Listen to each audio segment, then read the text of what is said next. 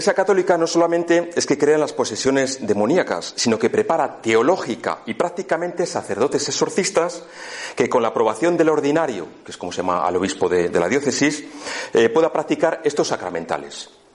Eh, los sacramentos son siete, bautismo, confirmación, penitencia, etcétera, bla, bla, bla. Y los sacramentales, entre ellos está el agua bendita y otros los sacramentales, hay varios, es eh, la práctica de, los exorcismos. Pues bueno, los exorcismos están citados en el punto 1673 del Catecismo de la Iglesia Católica actualmente en vigor y vienen regulados en cuanto a su procedimiento por el Codex Iuris Canonici, canon 1172, que ha sustituido al antiguo Rituale Romanum. Por cierto, que parece que el latín no tiene más fuerza que cualquier otra lengua para practicar el exorcismo, digan lo que digan en determinados programas de televisión. Es decir, el latín de por sí no tiene más fuerza que el catalán, que el vasco, que el castellano o, que, el, gallego o el portugués para realizar un, exorcismo. No lo digo yo, esto lo he leído de la tesis de un, de un sacerdote llamado Jeffrey Grove de la Archidiócesis de Chicago, que realizó una tesis doctoral en la revisión de, sobre la revisión del ritual del exorcismo. Eh, aquí recoge pues lo que ya os he adelantado, que un exorcismo debe realizarse por un sacerdote experto y formado específicamente en, en, este ritual y siempre con la autorización del obispo de la diócesis. Si no tienes autorización, no es válido. Yo os cuento lo que hay, no, yo no estoy opinando nada, os cuento la, la realidad. El sacerdote experto debe realizar una evaluación continua, es decir, el exorcista lo que hace es continuamente valorar si realmente hay ahí una posesión.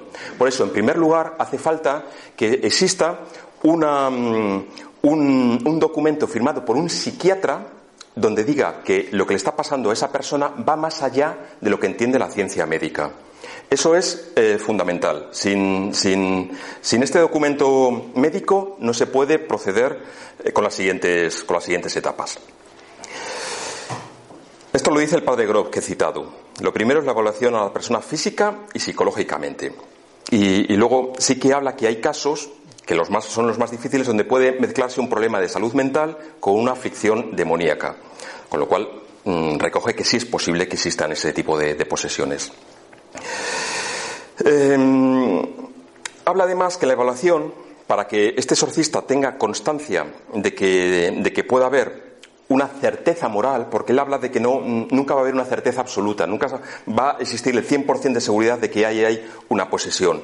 Lo que sí necesita es algo más de una probabilidad, que es lo que se llama certeza moral. Entonces, eh, hay como cuatro fenómenos típicos que si se dan, son indicios de que puede haber ahí algo más que un problema psicológico, que es el conocimiento de idiomas, y ya si son idiomas antiguas, ya puntúa el doble. Segundo, conocimiento de cosas ocultas, algo que el paciente no tenga por qué saber y sin embargo lo manifiesta. Una fuerza extraordinaria y por último, aversión a lo sagrado.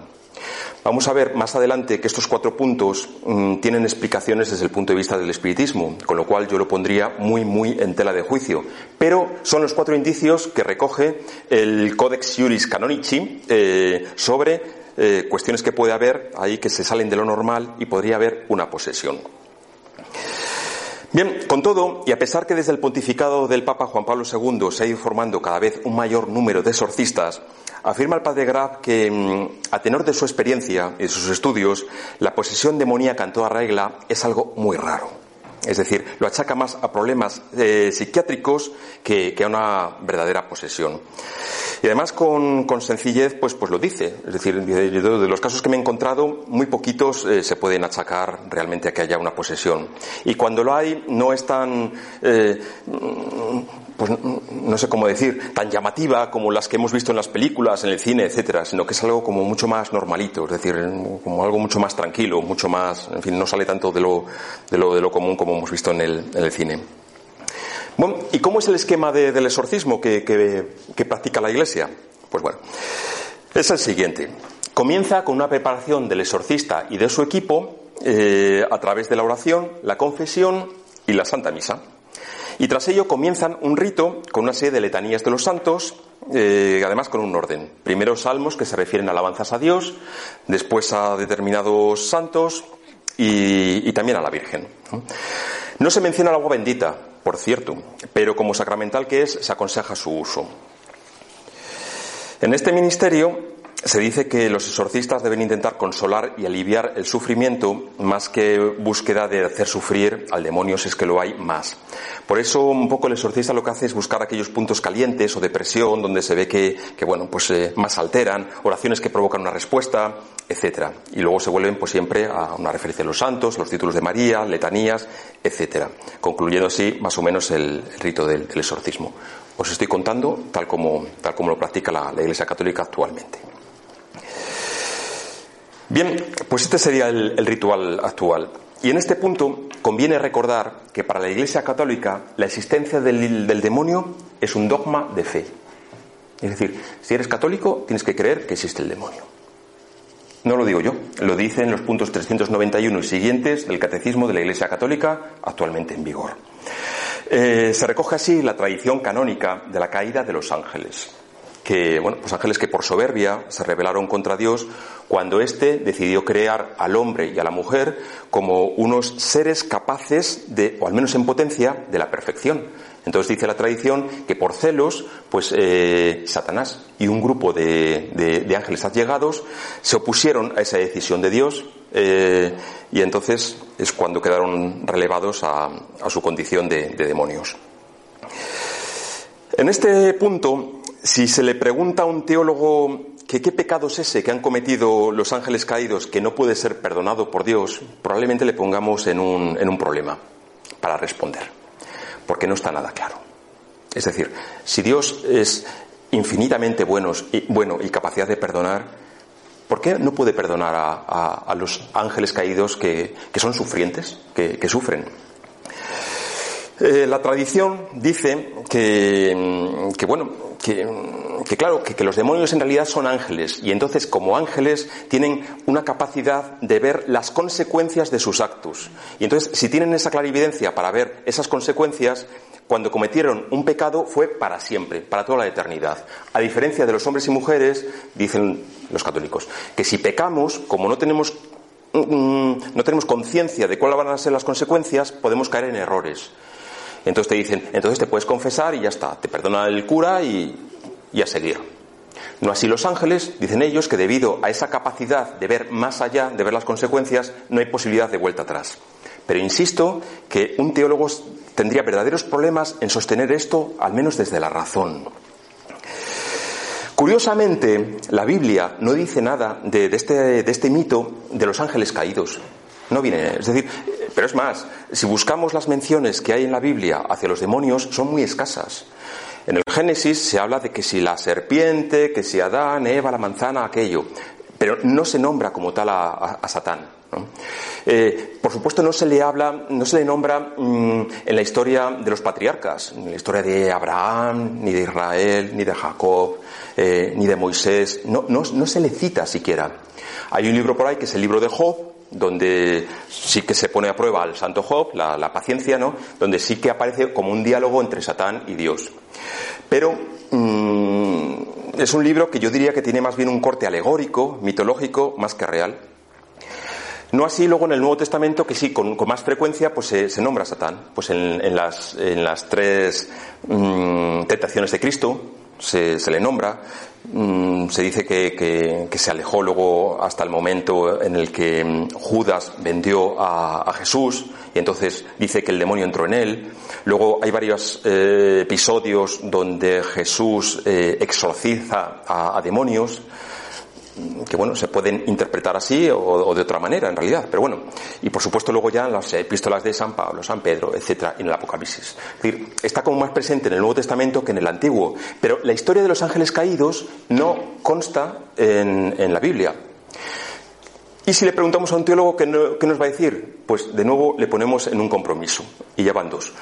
Eh, nos va a decir el teólogo que, claro, que es que la Iglesia Católica tiene dos fuentes de la fe, eh, a diferencia de los protestantes, por cierto. Para los protestantes, eh, la fuente de la fe es únicamente la Biblia.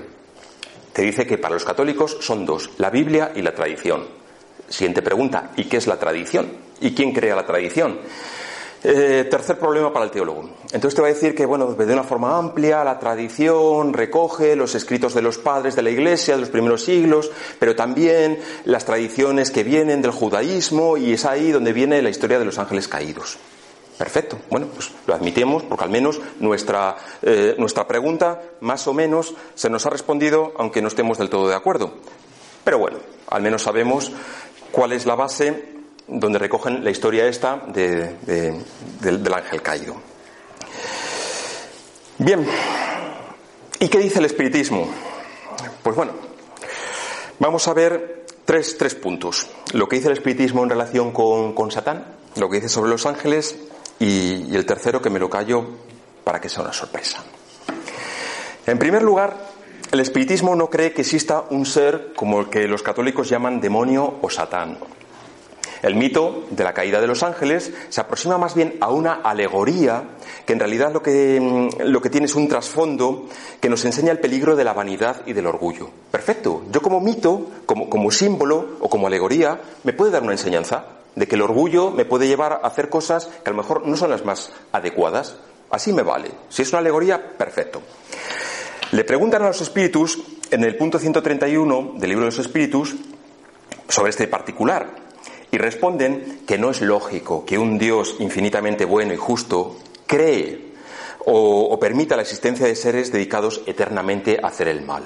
Ese tema no lo soporta ni la razón ni la enseñanza de la espiritualidad.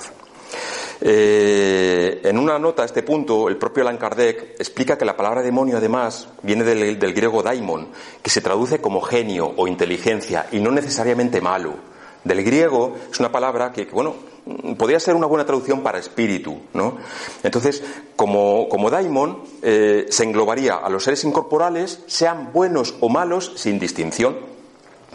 Y además continúa también explicando Kardec que la figura de Satán es una personificación de una forma alegórica. Nos da una enseñanza, pero desde la simbología. Segundo punto. El libro de los espíritus recoge la idea de que esos seres que popularmente llamamos ángeles, arcángeles o serafines, bien, eh, no forman una categoría especial de naturaleza distinta a la de otros espíritus, sino que se trata de los espíritus puros, quizá de los más evolucionados, que, bueno, pues popularmente les podemos llamar ángeles, no hay ningún problema, pero nos recuerdan que el progreso es igual para todos. Es decir, todos hemos sido creados espíritus, hemos sido creados simples e ignorantes y luego tenemos un largo camino de progreso. En nuestras manos está progresar más rápidamente o más lentamente. En el caso de los ángeles, por una serie de virtudes que tuvieron, o, de voluntad, o de lo que fuere, progresaron más rápidamente. Entonces están más elevados, tienen una vibración mucho más elevada, más armónica. Podemos contar con su ayuda. Pero en todo caso son espíritus, no es algo creado aparte, como dicen otras religiones. Por cierto que en otro de los libros de la codificación, El cielo y el infierno, nos recuerda algo que ya se adelantaba en el libro de los espíritus. Es decir, que, todos estos espíritus deben, todos, nosotros también debemos evolucionar. Incluso los espíritus imperfectos, burlones o impuros. Es decir, no se van a quedar por toda la eternidad en ese huequecito, en ese bajo astral, como lo queráis llamar, sino que también tienen que seguir un camino de progreso. La ley del progreso es una de las más importantes. En tercer lugar, bueno, las posesiones demoníacas, tal como las explica la Iglesia, ya un poco os he dejado entender mi opinión de que se resisten a la razón y al progreso espiritual. Pero el problema de fondo es, ¿no será quizá una cuestión ontológica? Es decir, una mala comprensión del ser humano por parte de otras religiones? Me explico. Explico el sentido de, mi pregunta. Si somos espíritus que ahora temporalmente nos hemos encarnado revistiéndonos de materia nuestro cuerpo. ¿Cómo es posible ser poseído por otro espíritu? ¿Cómo es posible? Pregunto. Nos explica, por cierto, el punto 473 del libro de los espíritus, que se les pregunta, ¿un espíritu puede revestirse momentáneamente con la envoltura de una persona viva? Es decir, introducirse en un cuerpo animado y obrar en lugar del espíritu que se encuentra encarnado en él. Y la respuesta, como es importante, no lo voy a hacer con mis palabras, la leo textualmente. La respuesta es tajante. Dicen, el espíritu no entra en un cuerpo como lo haces tú en tu casa. Se asimila con un espíritu encarnado que tiene los mismos defectos y las mismas cualidades que él para obrar conjuntamente. Pero no obstante, siempre es el espíritu encarnado, nosotros, el espíritu encarnado, el que obra como quiere sobre la materia de la que está revestido. Un espíritu no puede sustituir a otro que se encuentre encarnado, porque el espíritu y el cuerpo están unidos hasta la hora señalada para el término de existencia material, hasta el momento de la desencarnación. Bueno, cuestión distinta es que otros espíritus pueden influirnos o incluso obsesarnos. Pero atención, atención, no es lo mismo influencia que posesión. No es lo mismo. Influencia que por otro lado nos recuerdan que no es irresistible. La influencia no es irresistible, es decir, se puede resistir. Se puede resistir, te puedes oponer a esa influencia. Y que con nuestra voluntad, con nuestras acciones buenas, con la ayuda de la oración o de las buenas vibraciones, de la sintonía, y en los casos más severos, con pases magnéticos que en tantos centros espíritas se dan, se puede superar. A veces es difícil, pero se puede superar. Nos lo dicen y nos lo repiten. Y esto es una cuestión de ánimo para todos. En este punto merece la pena el punto, el, ítem 474 del libro de los espíritus, que dice, si no hay posesión, hemos dicho, si no hay posesión propiamente dicha, ¿puede el alma encontrarse bajo la dependencia de otro espíritu de manera que sea subyugada o obsesionada por él, a tal punto que su voluntad se vea paralizada? Y responden los espíritus de conocimiento, sí, y esos son los verdaderos posesos, entre comillas, posesos. No obstante, debes saber que esa denominación nunca se ejerce sin la participación del que sufre, ya sea por su debilidad ya sea por su deseo. Y este mensaje merece la pena analizarlo con más detalle, porque creo que es importante y aquí está el quid de la cuestión. Primero nos dicen que si alguien es obsesado, lo es por su propia participación, participación en esta vida o en vidas anteriores. Es decir, de alguna forma nosotros hemos buscado esa situación. Hemos fastidiado a alguien tanto que se nos ha pegado ahora, para fastidiarnos a nosotros. Entre otras explicaciones. O en otras palabras, uno es responsable debido a su conducta, su dejadez, su frivolidad, por jugar con, con, fuego. ¿Cuántas veces hay que jugando al espiritismo se abren puertas y dejas pasar a tu casa a quien no debes? Cuidado con este tema. Bueno, ya me entendéis de alguna forma se está atrayendo a los propios obsesores. Y estos, por la ley de la sintonía, acuden. En segundo lugar, es posible que todos, todos, tengamos apegos de algún tipo. No voy a decir ya a las drogas o al sexo, que parece que es lo primero que nos viene, al sexo desordenado, que parece que es lo primero que nos viene a la cabeza, sino situaciones como más cotidianas, eh, que puede ser el alcohol, la comida, el azúcar, el tabaco, eh, el café, eh, nuestro propio ego, la tecnología, el último móvil, nuestro orgullo. Bueno, pues eh, bien, los espíritus de baja vibración imperfectos, que recordad lo que hemos leído antes, de alguna forma quieren fastidiarnos como ellos están fastidiados, pues nos van a atacar justo, justo donde más cojeamos. Que tenemos tendencia a ser orgullosos, nos va a venir alguien que nos va a calentar la oreja, ay, qué bien estás dando esta conferencia, cada vez hablas mejor, eh, ya no te has puesto nervioso ni nada, bla, bla, bla. Es decir, y uno se expande, ¿me entendéis? Por poneros un ejemplo. Y, es un, buen tema ese de hacer examen personal, de decir, eh, ¿en qué flojeo? ¿Cuáles son mis debilidades? ¿Cuáles son mis dificultades? Porque cuando las conoces puedes luchar contra ellas. Eh, y no es fácil. Conocerse a sí mismo no es fácil. Yo si me pongo a hablar mal de ti, ahora mismo saco 100 defectos. Si quiero sacar mis defectos, te digo uno porque lo acabo de apuntar, pero el segundo ya no me sale. Somos así. Entonces, eh, es muy sano hacer un autoexamen. Luego también, a ver, ante una adicción, pues puede haber un componente biológico. Sin duda. Es decir, si yo a mi cuerpo le doy una dosis de café todas las mañanas y un día no tomo esa dosis de café, ¿cómo va a responder mi cuerpo? Con cansancio, con sueño, con irritación. Eso es una adicción, como otra cualquiera. Cambiad café por lo que queráis y tenéis una explicación biológica de las adicciones. Pero ahora bien, si también trae como consecuencia de eso, el que yo me enfade con la persona que tengo al lado por no haber tomado café, o mm, que el día se me arruine, o estar de mala leche, tal, cuidado, porque hay un problema espiritual que está mal enfocado. Habrá que enfrentarlo y decir, cuidado, yo quiero ser libre. Pues vamos a ver de qué manera voy a reducir mi, dosis de café para ser libre. Ojo, el café es bueno. Es un ejemplo, poned vosotros en lugar de café aquello que veáis que el cuerpo, de alguna forma desordenada, tiene tendencia a. Por cierto, en este punto, que me acabo de acordar que quedó pendiente, hablar de esos cuatro indicios de, la Iglesia sobre posesión, ¿os acordáis? Los idiomas, hablar de idiomas eh, que no se conocen, la fuerza, etcétera.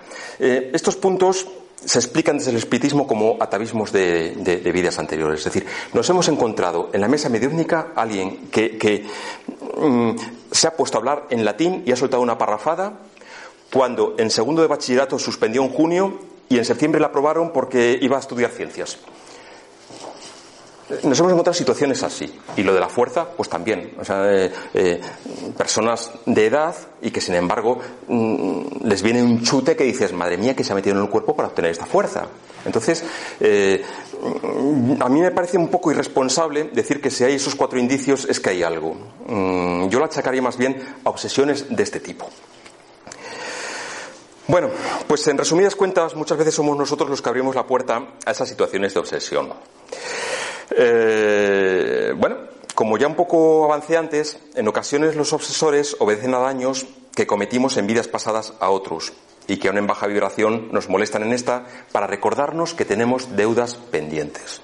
En este sentido, os recomiendo las, obras, el conjunto de libros del espíritu de, André Luis, eh, psicografiado por, por el medium brasileño Francisco Cándido Xavier, donde siempre recogen esquemas de este tipo que os estoy comentando. Es decir, eh, cuestiones, deudas que se traen de vidas anteriores que aparentemente no nos lo podemos creer, las pone de manifiesto y se ve que hay algo que hay que resolver. Y que curiosamente mm, no se resuelve el tema hasta que no se pone un punto de afecto, un punto de amor, un punto de ayuda, etc. Muy interesante, muy interesante. Bien, pues ¿y qué hacer, qué hacer ante, ante una situación de obsesión? Pues en primer lugar, saber que es posible resolverlo. En la pregunta 467 del libro de los espíritus se les pregunta, ¿podemos liberarnos de la influencia de los espíritus que nos incitan al mal? Y responden, sí, porque esos espíritus solo se apegan a quienes los provocan con sus deseos o los atraen con sus pensamientos. Ya hemos hablado de la ley de la sintonía. Entonces, el primer paso es querer, poner empeño en tener cierta higiene mental, no pensando en situaciones negativas. Es decir, esto es algo de, un deportista, es el entrenamiento de un deportista. Hacer un ejercicio de voluntad. Por eso también se le sigue preguntando, ¿los espíritus cuya influencia rechazamos mediante la voluntad renuncian a sus tentativas? Y responden, ¿qué quieres que hagan? Cuando no pueden hacer nada, se retiran. No obstante, cuidado, aguardan el momento favorable como el gato que acecha al ratón. Bien, pues si bien es cierto que esto es una llamada al optimismo, es también una llamada a la atención, a estar alerta. Si nuestro problema es el orgullo, pues lo que os he dicho, cuidado con esas personas que se acercan halagándonos, porque nos pueden hacer, alimentando nuestra soberbia, caer en nuestros propios errores. ¿De qué modo podemos neutralizar la influencia de los espíritus malos? Y responden en la pregunta 469. Haced el bien y poned toda vuestra confianza en Dios para lograrlo. Así rechazaréis la influencia de los espíritus inferiores y destruiréis el imperio que ellos quieren ejercer sobre vosotros. Creo que vale la pena profundizar en este punto. Fijaos que los espíritus no nos aconsejan una mera confianza en Dios, en, el lenguaje del siglo XIX que estaban empleando cuando se redactó este punto, eh, no nos aconsejan una mera confianza. Es decir, no sirve orar en plan, Señor, quítame este obsesor. No, nos dicen, en primer lugar, un cambio de conducta, haced el bien, cambia tu forma de actuar. Y hacer el bien es hacer el bien, es no mentir, no cotillear, eh, pagar tus impuestos, no robar en el todo 100 o en el chino, eh, no defraudar Hacienda, ya lo he dicho, eh, ayudar al que lo necesita, no tener un corazón duro cuando alguien se acerca pidiéndonos un favor o pidiéndonos ayuda. No tener un corazón duro. Hacer el bien es toda una ciencia y a veces no es fácil, porque la vida es un poco complicada y a veces uno se tiene que defender de otras cosas. Pero es el camino. Por ello, el Maestro Jesús, en palabras un poco severas quizá, pero, pero sabias, nos transmitió, no todo el que dice Señor, Señor entrará en el reino de los cielos, sino que el, el que escucha la palabra de mi Padre, atención, y la cumple. No sirve de nada escuchar la palabra del Padre y aquí no pasa nada. No, cumplirla. Acción. Bueno, la palabra del Padre, que es una palabra de amor que traducida a las leyes morales, que por cierto tenemos compendiadas en el libro tercero del libro de los Espíritus, pues vienen resumidas. Ahora bien, ¿y las obsesiones severas? Entendiendo por, por, ellas aquella situación donde uno mm, a lo mejor se ha abandonado durante un tiempo ya cansado, ya aburrido, eh, o, simplemente llevamos muchos años en que nos hemos regodeado en nuestros propios defectos eh, sin tener la voluntad de salir y ahora de repente, flash, tenemos como un punto, como una lucecita que nos dicen, esto no es vida, así no se puede vivir, Hay que, tengo que salir de esta situación. ¿Qué hacer? ¿Qué hacer? Bueno, pues también tenemos una respuesta para esa situación. Vamos, yo no, los espíritus que nos dicen en el punto 476, buscad la ayuda de una tercera persona. Si estás que no puedes con esa situación, que no sabes cómo salir, que estás desesperado, busca ayuda. Para eso hemos venido. No hemos venido para progresar y ser cada vez mejor. No, no, no. Nuestro progreso pasa por ayudar a los demás. Si no, no es auténtico progreso. Pide ayuda. Entonces, nos dicen los espíritus en este punto que esta tercera persona, cuando es un hombre de bien, eh, su voluntad puede ayudar recurriendo a la asistencia de los espíritus buenos, eh, y que cuanto mejor persona es, tanto más poder tiene sobre los espíritus imperfectos para alejarlos y sobre los buenos para atraerlos. También nos puntualizan, cuidado porque esa ayuda externa que es buena, sería impotente si el subyugado no colabora, con lo cual al final es un trabajo de equipo. Y esto es interesante. Por cierto, que nos dice en el punto 437 que las fórmulas de exorcismo, de las que hemos hablado y que me han ocupado casi la mitad de la conferencia anterior, no tienen eficacia contra los espíritus malos. Oh, se siente. Eh, es más, los espíritus cuando ven que alguien toma esas fórmulas en serio, se ríen de él y se obstinan. El camino no está en un ritualismo, en unas fórmulas, sean en latín o sean en castellano, me da igual.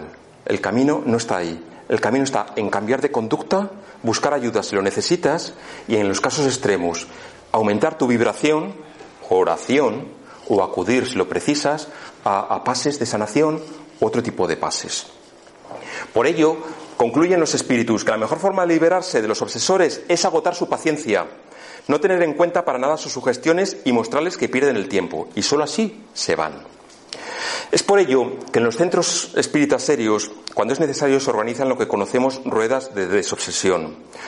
Eh, por cierto, yo he tenido la fortuna de participar en alguna y, es algo que difícilmente con palabras puedo expresar eh, el fluido de amor que hay en ellas.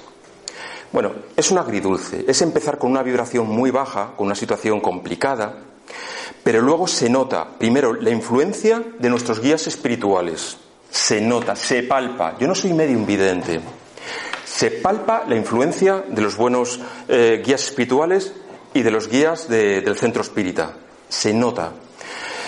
Y a continuación, cuando se trata de dialogar con el obsesor, no de humillarle, no de ponerle eh, en la mesa sus defectos, sus problemas, sino decirle, estás aquí porque vas a recibir el cariño de estas personas que en una rueda vienen a decirte que tienes una salida, que esto no es vida, que puedes mejorar. Bueno, pues en ese caso, el obsesor eh, se estremece y, y, desde luego cuando esa frase bonita de compensar el mal con una sobreabundancia de bien, allí se palpa. Y normalmente estos casos se resuelven. Hay casos más difíciles, hay casos más complicados, pero es algo especial. Es, un momento mm, del, trabajo del centro espírita eh, mm, impresionante donde los medium somos los primeros que salimos beneficiados porque salimos con un chutazo de energía, de la buena y de amor que no lo podía yo decir con otras palabras porque no las tengo. Por eso me voy al libro de los Espíritus, de nuevo, y leo en el 479 que les preguntan, ¿la oración es un medio eficaz para superar la obsesión? Y responden, la oración es un auxilio poderoso en todo. No obstante, debéis saber que no basta con murmurar algunas palabras para obtener lo que se desea. Dios asiste a los que actúan y no a los que se limitan a pedir. ¿Os dais cuenta? Volvemos una y otra vez a lo mismo. Está bien orar, pero acción, acción, acción. Esa es la verdadera oración, la que es eh, eficaz, la que se trata de hacer, hacer el bien. Bien, eh, por no continuar con este tema, que más o menos yo creo que lo más importante ya lo he, lo he, mencionado, pero sí decir que al que le interese profundizar en el libro de los mediums de Allan Kardec encontrará un capítulo dedicado a la obsesión, con definiciones, tipología, causas y medio para combatirlo. Muy recomendable. Además, yo creo que es buena ocasión ahora para recordar que en este centro espírita, que tenéis aquí la página web, yo creo por delante de mí, oficial, tenemos una actividad de atención fraterna, donde la persona que tenga dudas de sentirse obsesada o tenga dificultades, pidiendo cita previa, bueno, bien, en estos momentos pues no tenemos atención al público debido a, la, situación ocasionada por la pandemia mundial, pero sí que se le puede mm, atender eh, a través de correo electrónico, eh, donde una persona con una formación excelente, un gran medium y sobre todo mm, con experiencia, prudencia y conocimiento, una persona buena. Eh, sin duda va a ayudar a, mm, las personas que precisen consejo, que necesiten ayuda o tengan dudas de, este tipo de situaciones eh, y por tanto yo os animo a, acudir a, esta actividad que para nosotros es muy importante y, creo que, bueno, que es, de ayuda efectiva. Por eso animaros a escribir si alguien lo, precisa. Y por mi parte, pues, pues nada más, lo quería transmitiros con esta conferencia, algo más de, conocimiento sobre esta cuestión, sobre todo tranquilizaros y desear, pues bueno, que haya sido de, de vuestro interés. Así que muchas gracias y hasta la próxima, hasta el próximo viernes.